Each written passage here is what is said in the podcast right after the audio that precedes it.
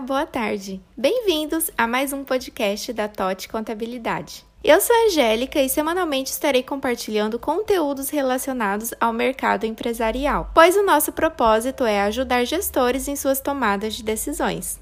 Na semana passada, trouxemos o assunto no nosso feed do Instagram e no episódio de hoje vamos falar mais um pouco sobre o saque aniversário do FGTS. Você sabia que é possível antecipar até três períodos do chamado saque de aniversário? Pois é, você pode solicitar através do celular ou do computador, sem a necessidade de comparecer a uma agência da Caixa. Lembrando que o valor mínimo do empréstimo é de 500 reais, e é necessário também que o valor de cada saque a ser antecipado seja igual ou maior que 300 reais. Além disso, a data do crédito do último saque a ser antecipado não pode ultrapassar o limite de 999 dias a contar da contratação do empréstimo.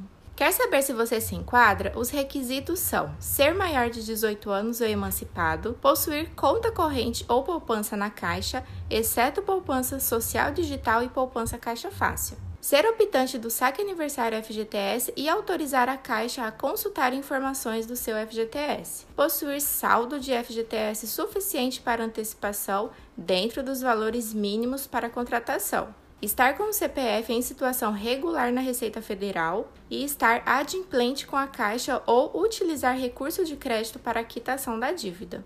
Porém, é importante que você saiba que existem algumas consequências quando você opta pelo saque aniversário. Caso você decida não pegar mais o saque aniversário e quiser voltar para a modalidade tradicional, o chamado saque rescisão terá que cumprir uma carência de dois anos e ainda assim o saldo retido, se houver demissão no período de vigência do saque aniversário, continuará preso. E se você opta pelo saque aniversário e nesse período for demitido sem justa causa, receberá apenas 40% do seu FGTS. Lembrando que para consultar o seu saldo de FGTS, basta acessar o site da Caixa e efetuar o seu cadastro, criando uma senha e informando o seu CPF ou NIS. De fato, o saque aniversário gera bastante polêmica.